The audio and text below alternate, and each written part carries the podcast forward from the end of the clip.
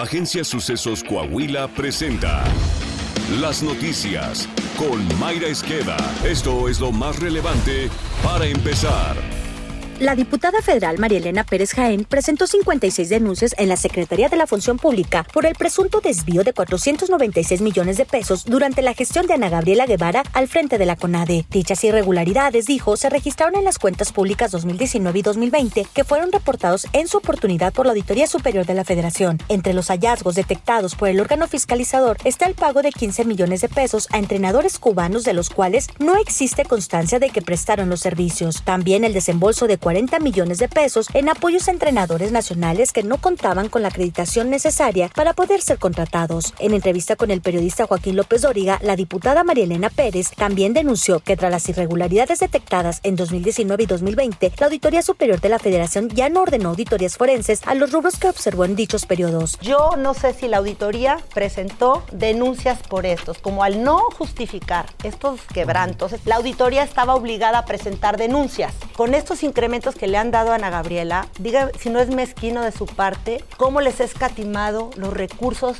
a los deportistas. En su momento fue una, una deportista de la cual los mexicanos nos sentíamos orgullosos de ella. Como funcionaria, la velocidad ya no la tienen los pies, lo tienen las manos para desaparecer los recursos públicos, los dineros públicos.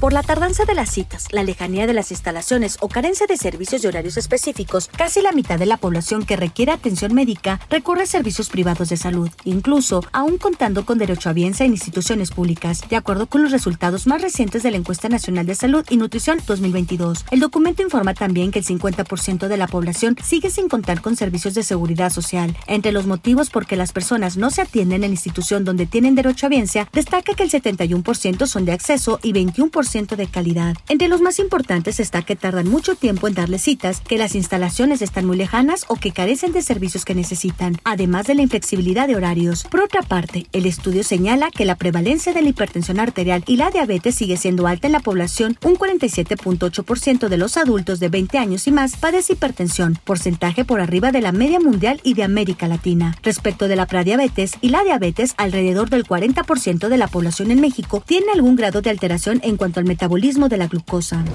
La Suprema Corte de Justicia de la Nación sepultó en su totalidad las reformas electorales impulsadas por el gobierno de Morena, conocidas como Plan B por considerar que se cometieron violaciones graves al procedimiento legislativo durante el proceso de aprobación. Con nueve votos a favor y dos en contra, el Pleno de la Suprema Corte votó a favor del proyecto de sentencia presentado por el ministro Javier Lainez Potisek, logrando incluso el voto adicional del ministro Arturo Saldívar para declarar la invalidez del decreto que reformó las leyes general de instituciones y procedimientos electorales, general de partidos políticos, orgánica del Poder Judicial de la Federación y general de los medios de impugnación en materia electoral, las cuales estaban vigentes desde el pasado 2 de marzo. El pasado 8 de mayo, la Corte invalidó la primera parte del llamado Plan B, que reformaba la Ley de Comunicación Social y la Ley General de Responsabilidades Administrativas.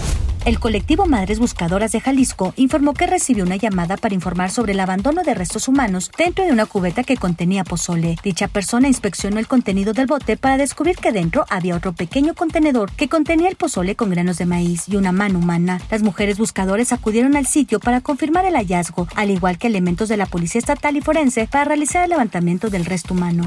El alcalde de Iguala Guerrero, David Gama Pérez, ordenó la suspensión de las labores en todas las oficinas del ayuntamiento debido al asesinato de un trabajador, el incendio de una camioneta, una serie de balaceras y amenazas de muerte contra el regidor y el síndico procurador de este municipio. El pasado miércoles, Uriel, trabajador de Parques y Jardines, estaba realizando la limpieza en ubicada frente al ayuntamiento, cuando dos individuos armados a bordo de una motocicleta lo mataron a balazos. Por la noche fue hallada una cartulina de color rojo con una leyenda que advertía a los trabajadores del ayuntamiento sobre presentarse a su trabajo hasta nuevo aviso. El que avisa no traiciona, sentenció el mensaje. Después, una camioneta fue incendiada frente a los terrenos donde se instala la Feria de la Bandera. Tras esta serie de hechos de violencia, Gama Pérez envió una circular en la que pidió a los trabajadores municipales que no acudan a trabajar. La buena noticia, terminó la tercera ola de calor en gran parte del país. La mala, que en el norte de México continuarán presentándose temperaturas máximas superiores a 40 grados. La Conagua anunció que este jueves terminó la tercera ola de calor debido a la entrada de un sistema de alta presión que se situará a niveles medios de la atmósfera. En un informe, la dependencia indicó que la circulación anticiclónica en niveles medios de la atmósfera tenderá a debilitarse este viernes. Internacional. La empresa responsable del viaje del sumergible Titán a los restos del barco el Titanic informó que los cinco tripulantes desaparecidos murieron, en tanto que la Guardia Costera de Estados Unidos difundió que el submarino implosionó tras sufrir una pérdida de presión catastrófica. Según las autoridades, un vehículo teledirigido descubrió en el fondo marino del cono de la cola del submarino Titán a unos 1.600 pies de la proa del Titanic. En total, fueron localizadas cinco piezas principales que reconocieron como restos del submarino.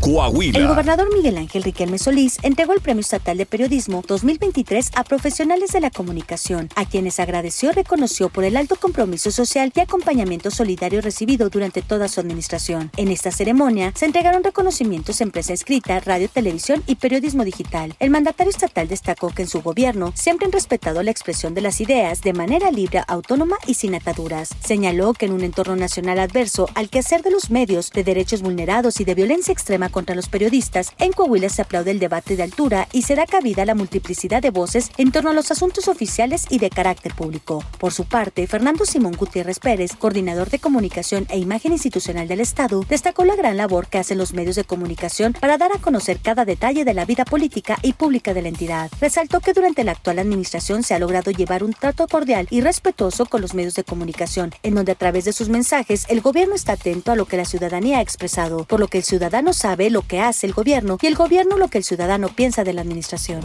Desde la ciudad de Saltillo, el gobernador electo Manolo Jiménez Salinas agradeció a los más de 765 mil coahuilenses que votaron por él y refrendó su compromiso de llevar a Coahuila al siguiente nivel durante su próxima administración. Con un baile popular en la velaria de la Feria de Saltillo, Jiménez Salinas señaló que trabajará en unidad con todos los sectores, la sociedad civil organizada, la iniciativa privada, la academia y las y los ciudadanos para mejorar la calidad de vida de las familias. Saltillo. El alcalde de Saltillo, José María Frostosiller, afirmó que a través de los maratones de obras que se han implementado en su administración municipal se atienden las necesidades reales de la ciudadanía. En lo que respecta a este segundo maratón de obras, ya se concretó de manera efectiva el recarpeteo del periférico Luis Echeverría Álvarez a la altura del fraccionamiento Hidalgo y está en proceso la repavimentación del Boulevard Jesús Valdés Sánchez del Centenario de Torreón a la Avenida Valle Oriente. Asimismo, está en marcha la construcción de un paso vehicular que unirá de manera segura las colonias Mirasierra y Zaragoza. Se terminó un puente peatonal para unir los sectores Valencia y Nuevo Atardecer y está por concluir la construcción de la séptima fosa del relleno sanitario. Chema Frostro dijo que además hay un programa permanente de bacheo, el cual consiguió el año pasado tapar 60 mil